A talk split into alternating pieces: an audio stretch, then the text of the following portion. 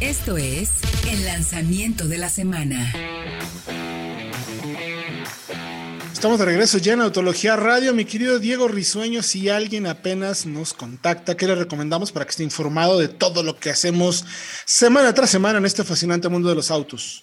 Está muy fácil, suscríbanse al podcast de soloautos.mx donde tenemos toda la información de nuestro programa de radio. En el momento que ustedes decidan, no tienen que estar pegados a un horario específico, así que suscríbanse, tenemos muchísima información, todo el programa como ya comenté, pero también tenemos historias interesantes, están las historias para crear una marca, estamos con el capítulo de Ford que está muy interesante sobre todo el desarrollo de ingeniería que se hace aquí en el país. Así que suscríbanse, estamos en las plataformas de iTunes, Spotify, Podomatic, en todas las plataformas. Correcto, hay mucha información. 140 mil reproducciones, nuestro récord en octubre. Vamos a ver cómo nos va en noviembre. Pero bueno, hay información interesante. Es que estén pendientes. Hay como buen, como dijo el buen Diego cuando quieras, al momento que quieras, hasta la puerta de tus oídos, la mejor información. Oigan, e interesante porque ya que hablábamos de lanzamientos, mi querido Fred Chabot, te tocó manejar eh, la TK 2021 que se actualiza, otro cambio mecánico, ¿no? otra actualización, acomodo ahí, pues, otra opción. ¿Cómo lo se presentó en Europa, Héctor, la, digamos, es estético, la, la mejora. El cambio con este nuevo frente, con la nueva filosofía de la marca, tomada del Tarraco y del Nuevo León, no del Estado, sino del coche, que llega a México en 2021. Ya es esta cara con la parrilla hexagonal, unos faros más afilados. En la parte trasera hay menos cambios, es quizás nada más solamente el eh, difusor inferior. Y en el interior recibe nuevo infotenimiento, una pantalla más grande de 9.2 pulgadas en lugar de la de, la de 8 de anterior.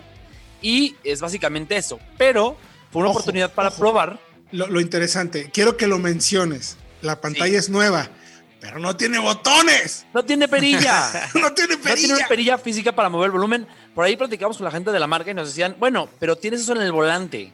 Y está bien, pero muchas veces el que quiere mover ese, ese, el audio es el pasajero. O a veces incluso, aunque tengas la, el mando al volante, funciona tener la perilla. No sé por qué, pero es más cómodo y así no se complica además una tarea muy simple. La vida. Así lo has hecho toda la vida, pero hay que estar abiertos al cambio, Alfredo. No, no, de acuerdo. pero el cambio más interesante es la caja de 8, que no es un cambio como tal, porque ya tiene vendiéndose algunos meses en México, pero es la primera vez que la probamos con esta nueva transmisión. Es la caja que tuvo el Jetta en Estados Unidos al inicio, el Jetta 7, con ese mismo motor, y que en verdad creo que mejora muchísimo la dinámica de manejo de la, de la teca y le hace mucho más agradable, porque tiene relaciones más cortas al inicio, ayuda a mantener al motor girando en donde es más eficiente, en donde es más efectivo para acelerar y recuperar, gasta menos y no tiene ese retraso, digamos, que sí tienen las SG, en el tiempo en el que se embraga un, eh, en que entra el embrague, digamos, se acopla el embrague. Sí, además a mí me gustó mucho la calidad de materiales. Tuve oportunidad de estar contigo, bueno, ir en el coche.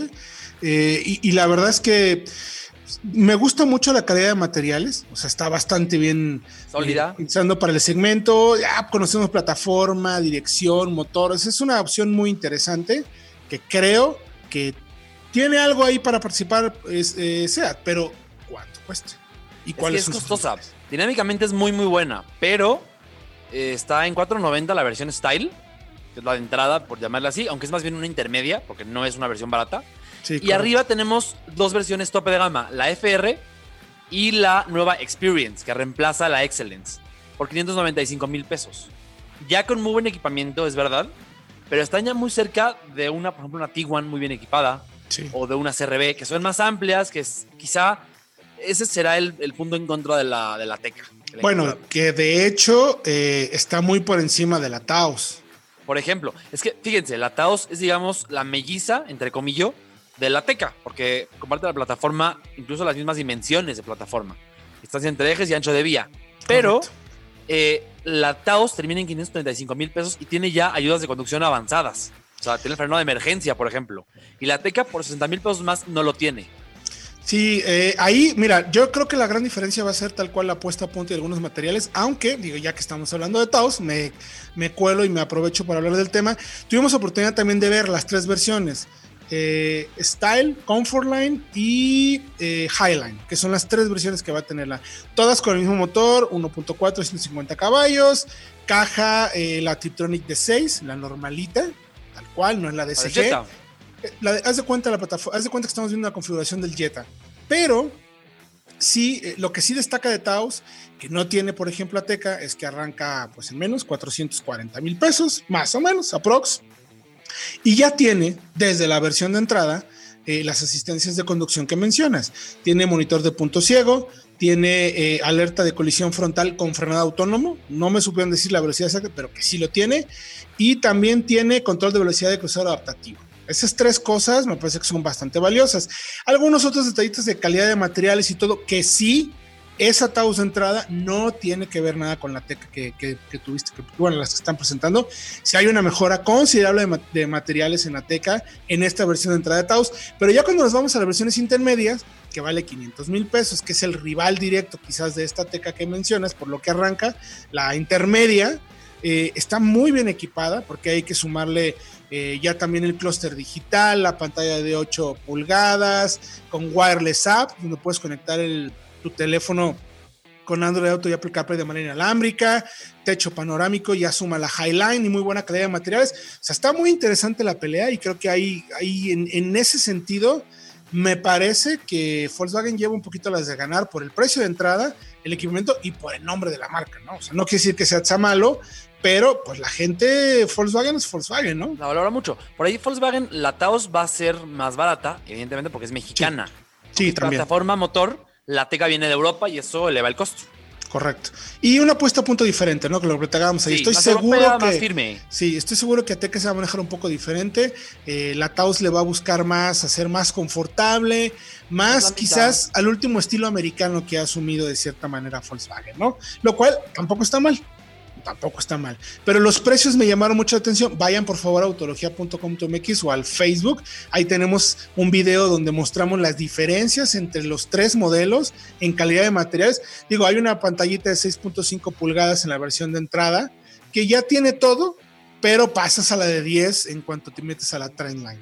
¿no? Y digo, a la Comfort Line y luego a la, a la Highline. Entonces ahí me parece que Volkswagen tiene muy buenos argumentos, eh, los rines de 17, 18 pulgadas, no, son 17, perdón, los, los, los de Highland, los, los tope, el techo panorámico, buena calidad de materiales, conectividad también para atrás, para, los, para que puedas cargar el teléfono, salidas de aire acondicionado. O sea, la verdad, la verdad, la verdad, me gustó. Creo que tienen un muy buen jugador ahí. Vayan a ver el video. Y si les parece, platicamos también de la preventa, mi querido Diego, rapidísimo, a ver si alcanzamos y luego ya completamos en el siguiente bloque. Del Landtrek, ¿no? El Peugeot que vamos a manejar ya próximamente también. Es correcto, antes del lanzamiento, la marca, así como para arruinarle la fiesta a Nissan y su NP300 y Frontier, lanzaron precisamente una preventa de la pickup de doble cabina en su versión Allure, que va a estar disponible desde 504.900 pesos para la versión con transmisión manual hasta los 534.900 con una transmisión también de 6 velocidades, pero automática. Estas versiones son 4x2.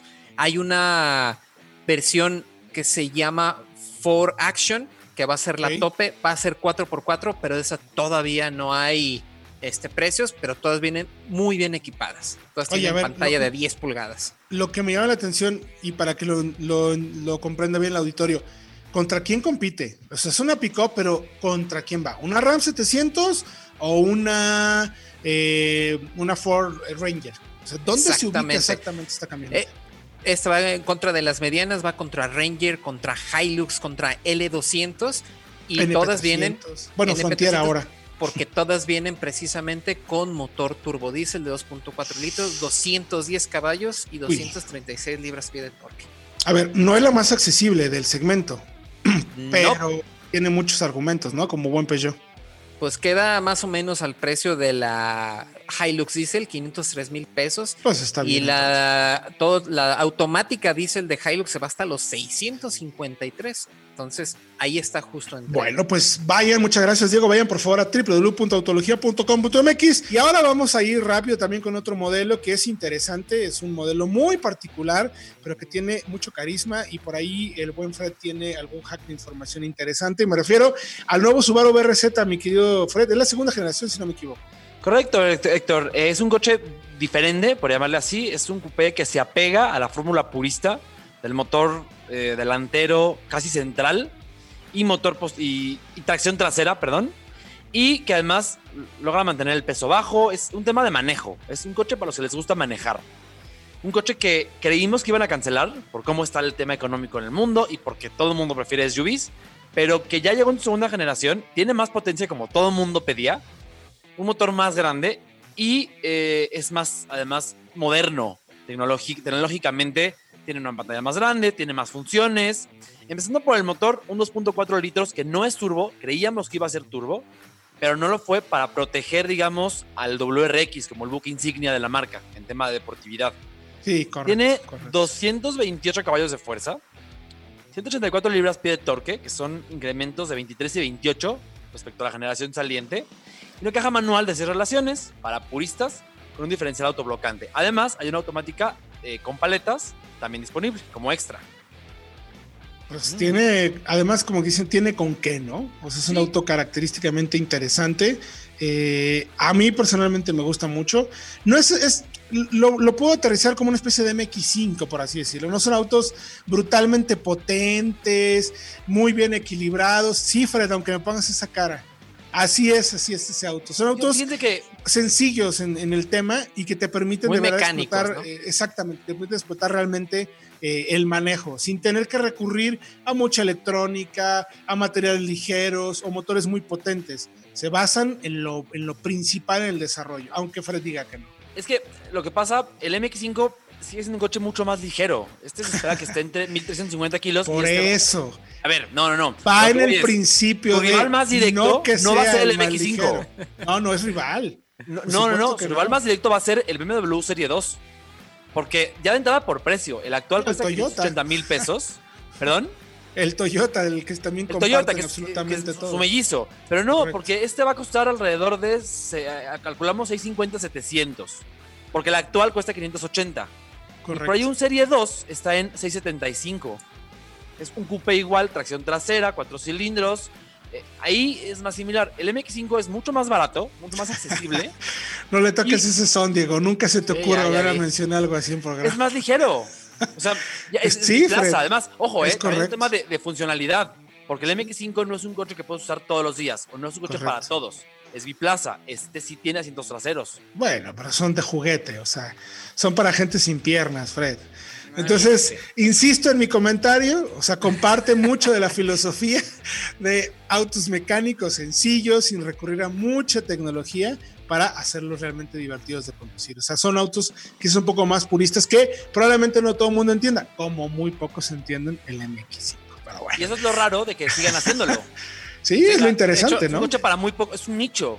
De hecho, Sí, yo creo que es el, único coupé accesible que queda, ¿no? De ahí fuera creo no que está tanto. El Mustang. El EcoBoost, sí. Pues sí. más. Si llegara a venir el Supra 4 cilindros que se presentó en Estados Unidos, ese también sería una opción, el turbo. Podría ser.